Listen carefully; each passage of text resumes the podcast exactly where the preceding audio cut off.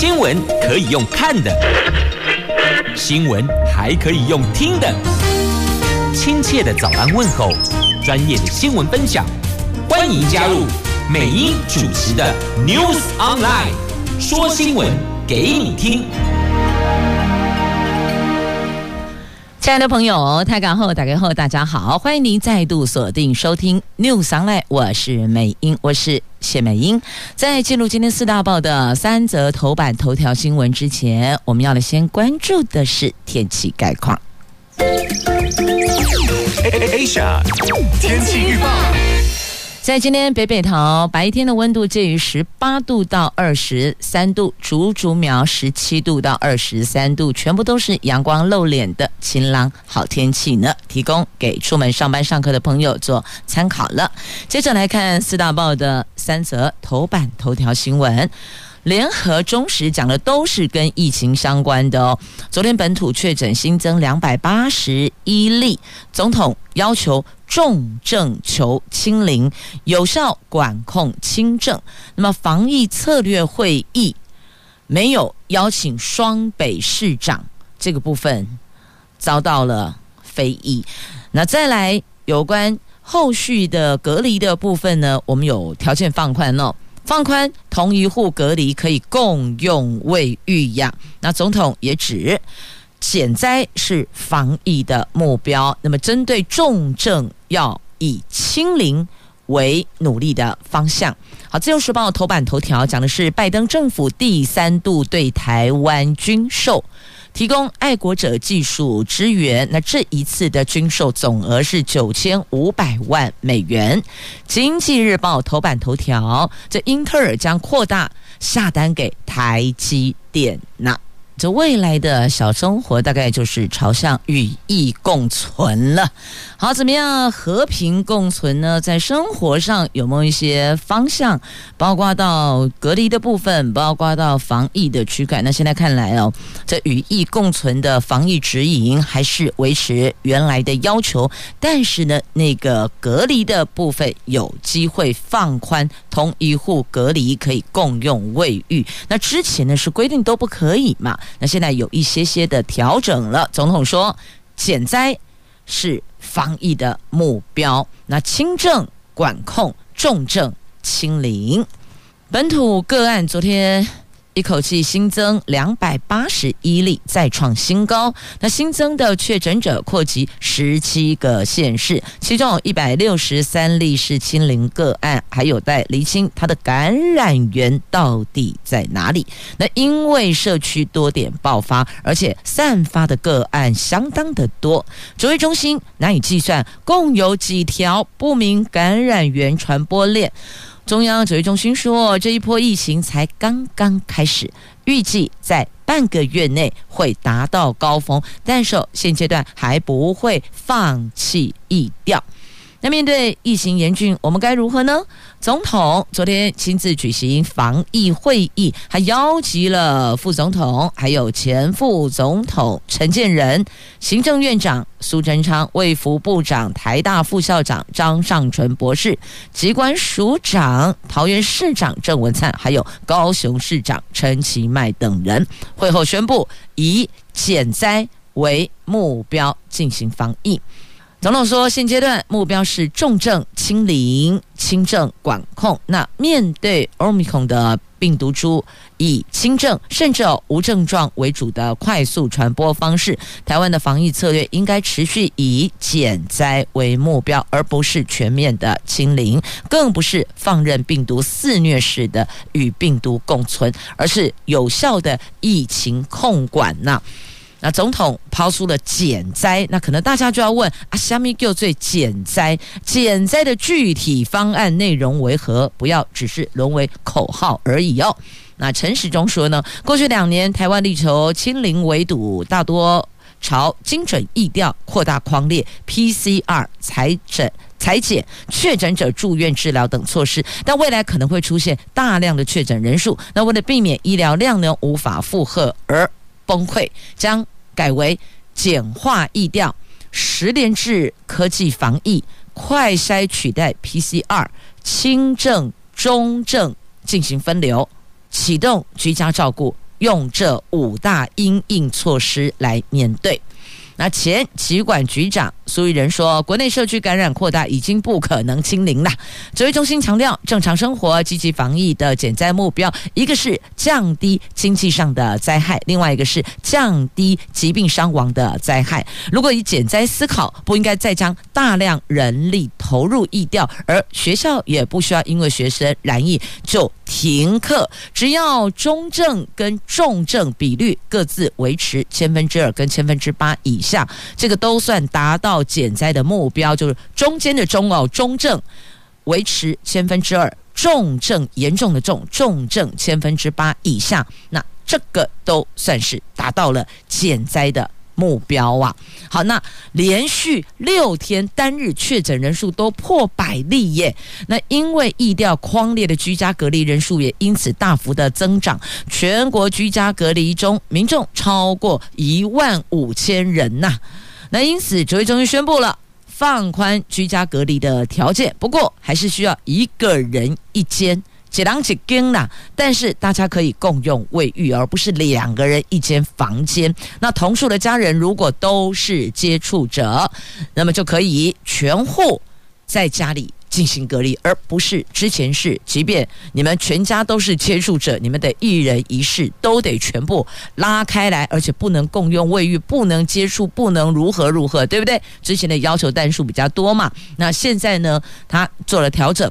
如果只靠找东西接触者，阿龙大奏会好，你们还可以继续住在一起，但不要出来了，可以共用卫浴，但基本上还是要求一个人一间哦。那可能接下来有夫妻档要问了啊，昂阿布嘞啊，本来就是两人一间，现在因为这样要一人一间吗？啊，透房大概拢得用的呀，啊，卫浴本来就共用，那这个部分又该如何呢？好，这是一个问题。那另外哦。大甲妈祖绕境明天要启程了，指挥官说不会加严防疫措施，如果沿途出现确诊者，请自我隔离，做好应变。参与活动的民众可以多多运用快筛试剂呀。好，这是以目前的现况，减灾是目标努力的方向。那明天要登场的大甲妈祖绕境，也请所有参与的民众注意。要遵循防疫指引，注意自己身体的变化了。好，总统说要减灾防疫，但专家指药物不足啊，要如何达标啊？这抗病毒的备药，目前平均多少人一份？您知道吗？一千人，这千郎结婚啊，基本功要准备一百万人份呐、那国内防疫专家认为这个。是一个大方向，就减灾哦，就是减死死亡的死。但是减灾基本条件除了提升老年人等高风险族群的疫苗覆盖率，更需要备妥足够的抗病毒药物。但目前指挥中心只有两万三千五百人份的口服药物，平均每一千人才有一份药物，这恐怕难以达到减灾的目标呢。那即便这个。方向是对的哦，但是药物不足该怎么办嘞？所以这个高风险族群要及时用药，要积极治疗，才能够减死那这一个区块的缺口。什么时候才能够补足啊？好，那另外有关这个防疫会议的部分也是引发了争议哦，有。有些的这个讨论，我们来看怎么回事儿呢？这总统昨天召集的防疫策略会议，地方首长就邀请桃园市长郑文灿。高雄市长陈其迈这两位民进党籍的市长，因此引发议论。那台北市长柯文哲他讽刺地说：“蔡英文召集绿营的县市长，比较善意的解释，应该说他们在讨论选举吧，不是讨论疫情。但假设是讨论疫情，那就很难解释了。难道台北市跟新北市都没有疫情吗？”那国民党文传会的副主委林嘉欣说，蔡总统只看颜色防疫，刻意忽略人口数排名前两高的新北及台中。难道疫情扩散会区分不同县市执政者的党籍吗？但我必须要说哦，这人口数很多的还有台北市哦，所以国民党文传会的这位副主委，你提了个半天，这两位侯友宜跟这汉子跟燕子，阿龙马是国民党籍的六都首长啊。所以你要不要带一下台北市的柯皮呀？哦，所以看来看去，柯皮还真是哦，狗叫几家哦，孤鸟奋战呐。好，这个即便柯皮提出了这个是以这个用讽刺的方式提出了有善意的解释哦，那么也有这个比较嘲讽的，但重点我们所有的国人要知道的是，不论颜色如何防疫，不管政党倾向。我们如何做到重症清零？如何与疫共存？对吧？啊，这是国人大家摒除掉，不管颜色，不管政治，我们要的是怎么样还能够继续健康的呼吸？如何能够正常的生活？这个应该是我们要问的吧？好，那四月六号起。放宽居家隔离措施新制哦，有五个重点。第一个，原则上是一个人一室；那第二个，同一户的家人可以居家隔离；第三个，清消可以共用卫浴；第四个，境外移入不适用哦；第五个，加强卫教跟清消，这个是新的制度哦，新的措施。那么也提出来让您了解。那至于轻症。在家里居家照护，那侯友谊说，中央指引先来，你来你来，你先赶快公布安怎走。在新北居家隔离九千零五十八个人是史上最多数字。那规划了七大医疗专责区，台北市征召了百分之五的急性病床转为专责病房。我跟你说哦，这个病床都是有排挤。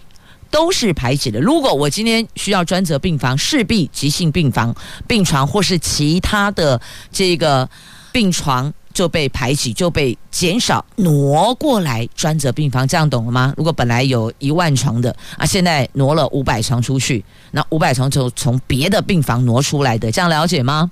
所以这是为什么哦？这医药专家他们大声疾呼：第一个担心医疗量能爆棚。第二个病床的问题，第三个我们这个抗病毒药物的问题，所以这都是专家提出来的，也希望这个部分能够更加清楚明确，还有该备的量，不管是病床啦，还是抗病毒的用药，这个药品都得要到位呀。继续，我们来关注在今天《就是报》头版头条的新闻，来看一下这个拜登政府第三度对台湾军售。在美国，拜登政府昨天再度的拍板对台湾军售案。美国国防安全合作局在美东时间五号宣布，总金额九千五百万美元，换算台币二十七点二五亿的这个爱国者飞弹专案人员技术协助对台军售案，已经进入知会国会的程序了，预计一个月之后生效。美国。国安局表示，这个案子有助于我国维持飞弹密度以及空战战备能力，强化核阻区域威胁。那这是美国总统拜登他上任这一年两个月来第三度批准对对台湾的军售哦。那美国的安和局说，这次军售则是用于美方派遣专业人员来台湾提供爱国者飞弹的系统设备、后勤规划、部署跟维护支援等技术协助。那么。说这次军售可以支持台湾维持防空能力的可靠性，有助于台湾国家安全在区域内维持政治稳定、军事平衡、经济发展。那对此，我们表达感谢。国防部认为，这个显示美国方面对我国的国防安全的重视，那等于我们两国持续巩固安全伙伴关系哦。外交部则说，面对中国持续的军事扩张跟挑衅的行为，台湾必须要充分的展现高度自我防卫的决心，来持续的强化自我防卫能力，还有两边不对称战力呀。要深化两国紧密安全伙伴关系。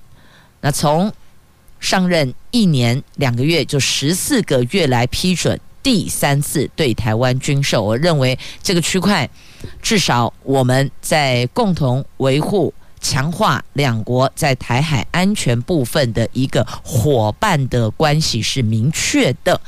好，这是自由头版头。那么翻开 A 三版面也有相关的报道，不过这个相关呢、哦，有乌克兰、俄罗斯的战火冲击的报道。那还有我们这一次的这个美国军售爱国者飞弹协助案，立委说这个象征意义比较大啦。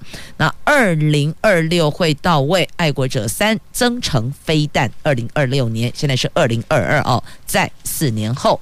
好，那么继续再来关注。经济日报头版头条的新闻，英特尔执行长他说，这次亚洲行今天一早是私人飞机抵达台湾哦，这是根据可靠的消息来源，那他确实有一趟亚洲行，那消息传出今天一早。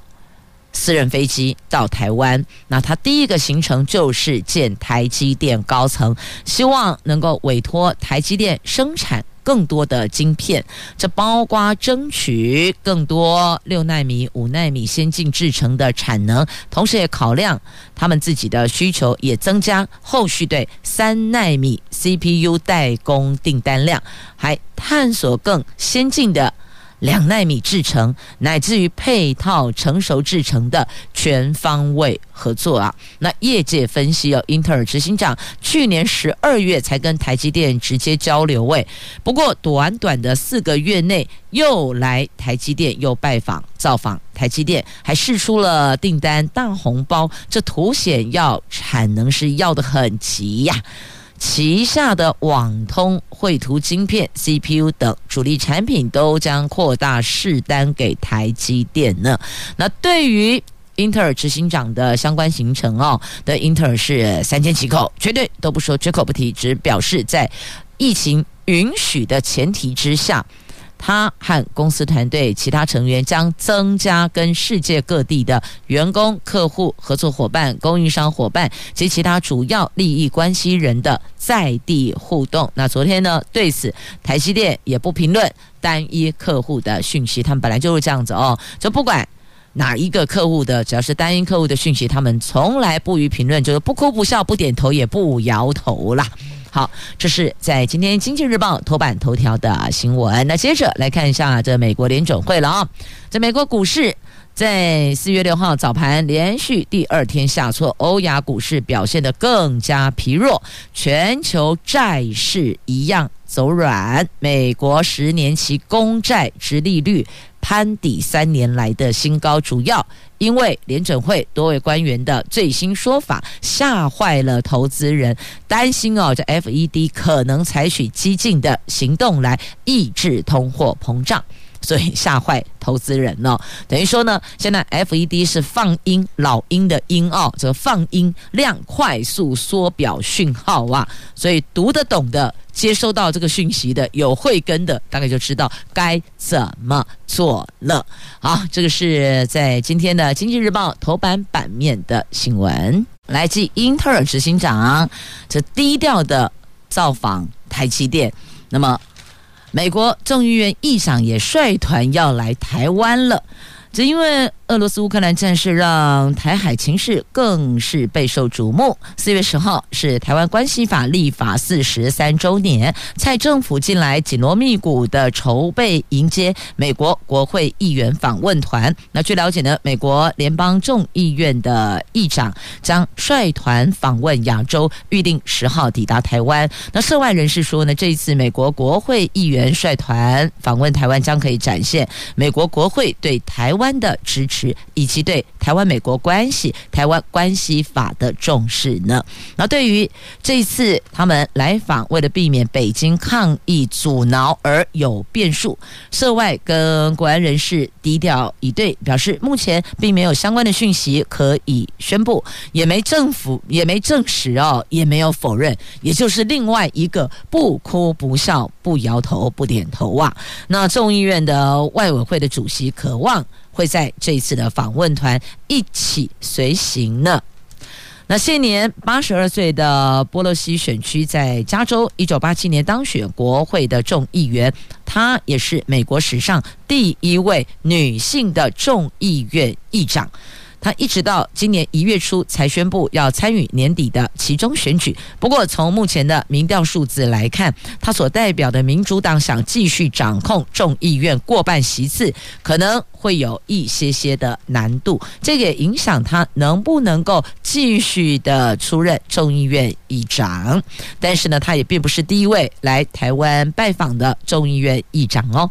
在一九九七年，前总统李登辉曾经接见当时美国众议院议长金瑞气率领的国会议员访问团呢，虽然他不是第一位来台湾拜访的众议院的议长，但他是第一位来访的女性的众议院议长呢。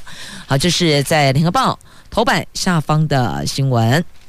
那有人也在询问哦，一般来讲哦，这个美国国会高层表达访问台湾的意愿是不会提早宣布的，就我们两方台湾跟美国不会提早宣布有这个计划，主要考量就是北京的态度哦，怕他阻挠抗议，因而产生了变数。那去年十一月底，民主党籍的众议员高野率领跨党派的众议员来台湾，那团员说。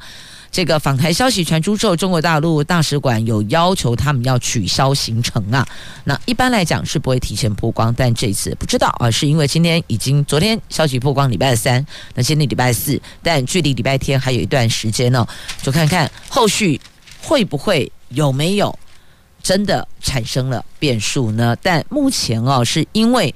我们的位置关系，就两国的关系，我们跟美国，然后再加上我们台海位置的这个地理位置的重要性，所以或许今非昔比的哦。那现在因为有俄罗斯乌克兰战争啊，所以或许这一次不管谁有什么态度表达不舒服，也许美国众议院这一次的访问行程不会改变呢。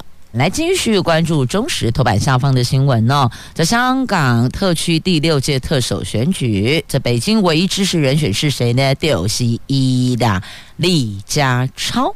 香港政务司长李家超在六号宣布，已经向香港特首林郑月娥递交辞呈，辞掉政务司长，而且说如果获得北京批准，将准备参选香港第六届特首选举。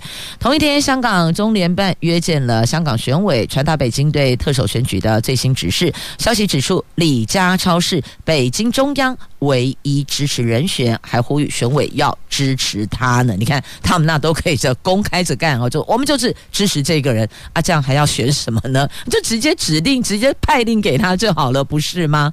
这选举不是应该是民主的一个表现吗？是怎么感觉这个？民主没有太过民主哦，好，详情你就自行翻阅了哦。好，那么接着呢，我们再来关注在《旧时报》头版下方的新闻来看，失智症的长者九十九岁喽，还能够夺回他以前借名登记的股票呢。好，来看。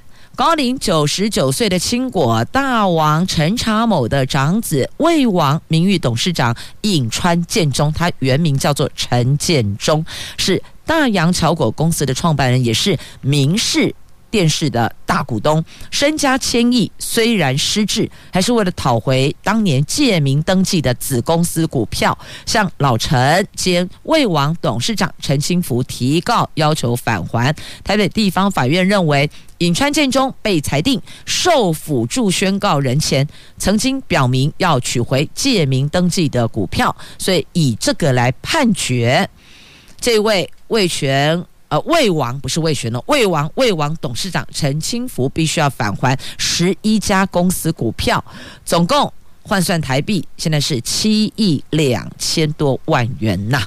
好，因为他是在受辅助宣告人之前，他就有表示哦要这么做哦。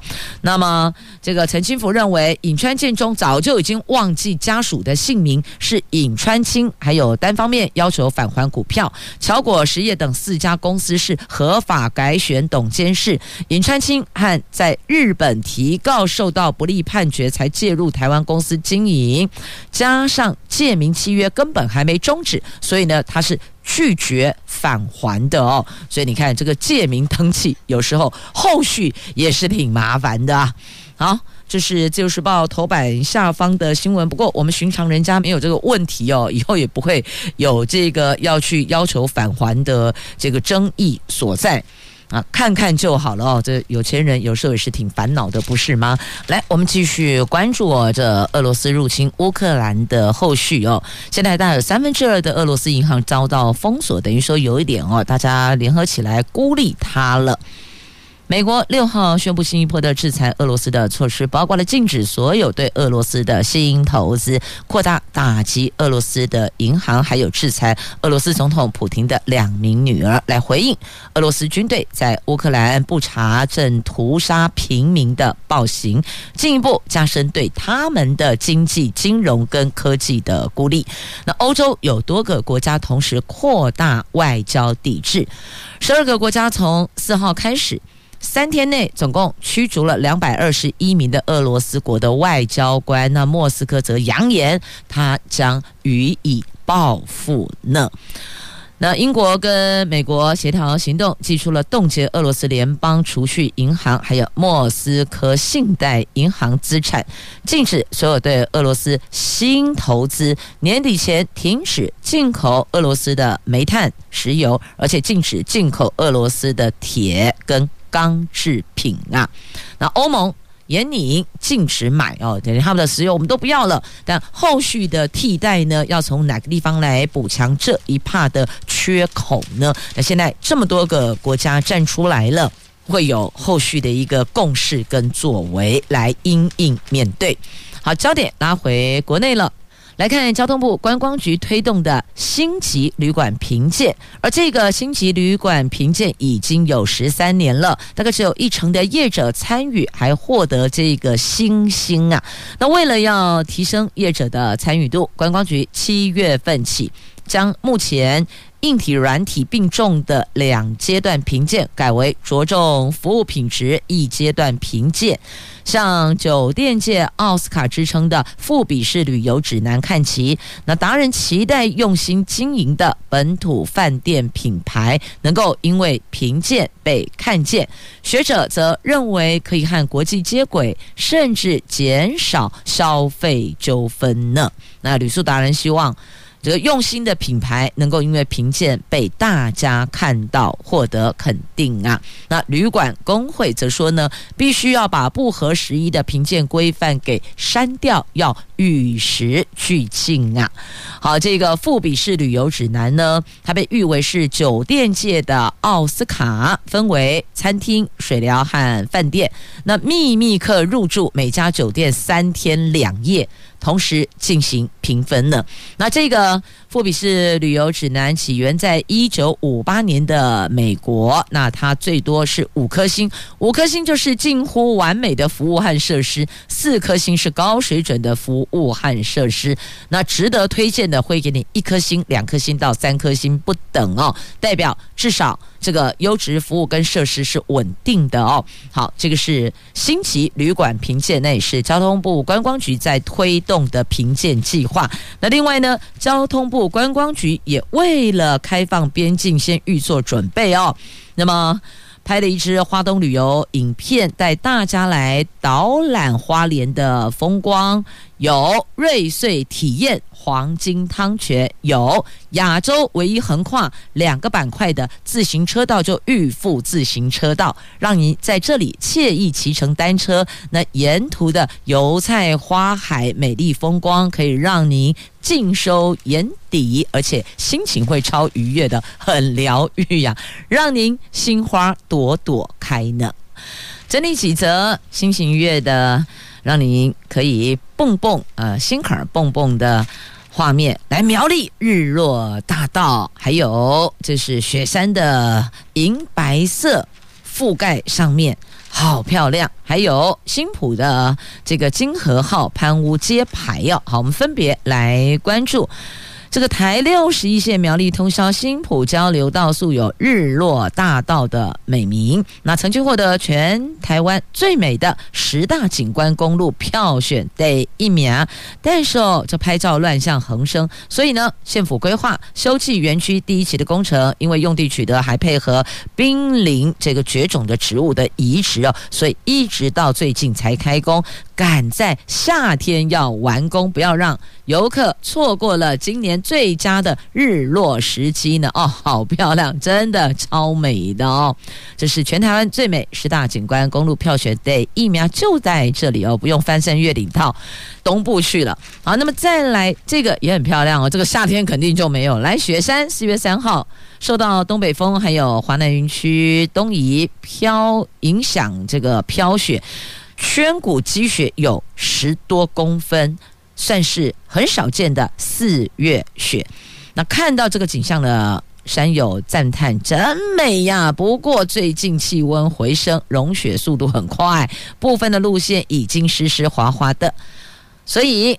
学霸国家公园管理处提醒游客要注意安全。如果抢着要再来这个观赏漂亮的银白雪山的话，哦，脚步要快，但要留意湿滑的安全性的问题。那再来看一下古迹了，新竹限定古迹新埔潘屋整修，去年开放参观，文化局进一步打造类似游客服务中心的功能空间呢。昨天成立了驻点工作站，将不定期的举办展览跟议题工。所让新埔潘屋不只是一个景点，它也能够成为街区治理的基地呢。所以就是类游客中心了。昨天揭牌了金河号揭牌了，来继续我们来关注孩子的教育，有关教室冷气设备。这班班有冷气，当然家长会觉得比较放心哦，至少孩子不要在闷热的空间里学习嘛。但是呢，这个表定是五月到十月，而且是二十八度才可以开启冷气哦。有立委反映南部四月份修滚滚啊，那四月份三十度也不能吹。那部长说天气热可以弹性使用，我们要因地制宜。那除了这个温度的弹性使用，因地制宜弹性使用之外哦，电费补助嘛，西本对啦，这电费补助两样情呢。教育部因为义务教育只有补助公立国中、国小、公立高中学生要自付，教育团体说，哎，阿奈阿奈，应该一视同仁吧。那行政院砸了三百二十三亿替全国的中小学装冷气，今年五月即将启用，但是电费补助两样情，教育部只有补助给公立国中、国小冷气电费还有维护费用，那公立的高中高职采用使用者付费，私立学校则是全部都不给补助。那教师团体跟家长团体不满，直呼政府。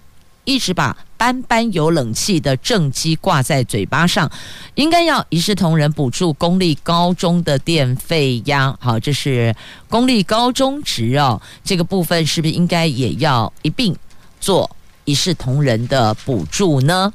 好，那还有温度的部分呢？其实这个之前就已经有学校的校长哦，纷纷有在反映。现在其实天气有时候到十一月。还是很热，十一月初，那因为十月三十一号可以开冷气，十一月一号不能开冷气，在这刚差一天，哎，拍谁不能。那如果能够把因地制宜，或是以温度来做弹性使用的话，也纳入规范当中，这样子各学校的校长才比较有依循呢、不然现在只有说五六七八九十，就只有这几个月有，而且还温度二十八度才可以开。那有的地方哦，白天温度高达三十度。不能开冷气，引起抱怨了。部长说，当初设定可以开冷气的气温就温度，还有时间点就月份，是要提醒学校不要无限制使用能源。但如果现在天气就很热了，学校当然可以因地制宜弹性使用冷气啦。但部长，麻烦你也请你不要只有嘴巴上说说，可不可以把它文字化，全部文字化？啊不，高时尊哦，再哥哥来回来回去哦，马是就麻烦的啦。好，那这个班班有冷气，接下来想问一下哦，啊会不会班班都跳电呢？这老旧电路有没有全面汰换更新呢？这牵涉到危险的问题，牵涉到跳电的问题呀。那现在这个供电绿灯，您放宽标准，这经济部长。说到王美花说到，他说随着电力总装置容量越多，专家认为供电灯号绿灯定义应该要做修改，不必强调备转容量率一成以上才叫做安全绿灯，百分之八就可以称之为安全。而这个事情将提交给电力可靠度审议会来讨论。好，就是本来有规定的，一定要一成，就是备转容量率达到一成才叫做安全绿灯哦，要一成以上那。部长说，百分之八就可以称为安全，所以这个部分要做一个调整哦。那外界解读，未来如果放宽绿灯标准后，形同国内供电灯号将可以更长，供电充裕，那供电吃紧也跟着变少。但我们要的是哦，实质上真的有电，不是嘴巴上喊一喊。哎，告诉你们哦，现在是绿灯，供电充裕啊，以前是百分之十以上才叫做。供电充裕是绿灯嘛？起码百分之八。那我们要的是不停电、不跳电、不断电啊？请问能不能做到呢？接着再来关注我这个小额贪污被判重刑这个部分，颇有讨论空间呐。那法务部将修法，举个例子。像日前，花东防卫司令部的前少将参谋长哦，叫韩信参谋长，他因为诈领的两千八百八十元的加菜金，被判刑四年六个月定谳。超越立委声援都认为这个刑罚太苛，但最高法院多名法官认为，应该由法务部提贪污治罪条例修法，回到旧法规定，让一定金额以下可以适用比较轻的刑法处罚，而不是自己去解释法律。所以这还是要回到法源依据去做修法，这样法官才能够有所本去做一个判定啊。确实。您听起来，关四年六个月，因为诈领两千八百八十元的加菜金，这听起来好像比较不符那个刑，就是你的罪责跟刑度似乎不符那个比例哦。但如果换个角度思考，只要是诈领，不管一块钱也好，一亿、百亿都是一样的，就像偷窃。并不会因为你偷的金额少就不叫偷窃，所以应该这么说啦。到底这个判刑是以他的行为来论定呢，还是以他的价值来论定？对不对？这个也有讨论的空间呐，没有绝对的是与非，但这确实可以提出来，大家聊一聊，讨论讨论。好，那么接下来要提醒您哦，后天开始，礼拜六开始，今天礼拜五了，后天开始，石门水库停车费涨价，电子收费。那么明代。要求暂缓，那桃园观旅局实施半年后进行检讨，这个符合资格都可以随时申办，有一个周边七个区的乡镇居民登记车辆可以入园免费优惠哦，所以还是有一些敦亲睦邻的方案啦。那么在这个部分呢，有。使用者付费的概念，那所以到底后续如何？观旅局说实施半年后再来做检讨哇。那接着不用等到后天，哎，后天不是后天的礼拜六哦。好，这里我看一下，刚刚还有一个跑到哪里去了？在这里来，今年的第一尾，第一尾礼拜天拍卖，隔天后天是礼拜六，再隔天大后天。